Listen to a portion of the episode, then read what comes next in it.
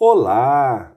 É um privilégio compartilhar a palavra de Deus. O nosso tema hoje é a qualificação dos bispos.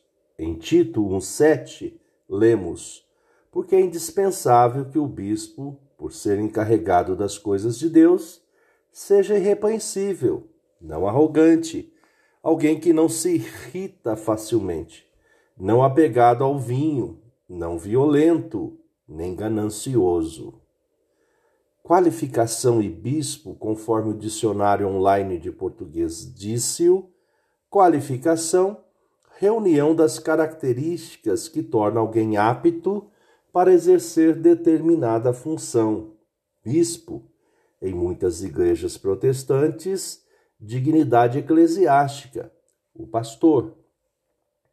O apóstolo, nesta perícope porção de texto, instruiu seu discípulo Tito para que ordenassem as necessidades das comunidades cristã e em Creta, constituísse homens maduros, experimentados, presbíteros. Para isto listou a qualificação dos que seriam os pastores, os discipuladores, os supervisores, literalmente, os bispos. Alguém que seja irrepreensível, marido de uma só mulher, que tenha filhos crentes, que não são acusados de devassidão, nem são insubordinados, porque é indispensável que o bispo, por ser encarregado das coisas de Deus, seja irrepreensível, não arrogante, alguém que não se irrita facilmente, não apegado ao vinho, não violento, nem ganancioso.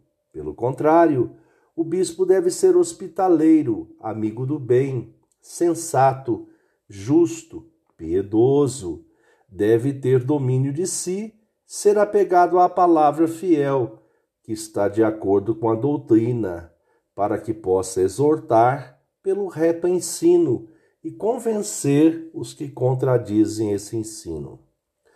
Aos que foram chamados e exercem o episcopado, pastorado, supervisionam a obra do reino de Deus na terra, precisam basilar nestas qualificações e caminhar em dependência sob a graça e iluminação do Espírito Santo, para que possam desempenhar esse nobre mandado.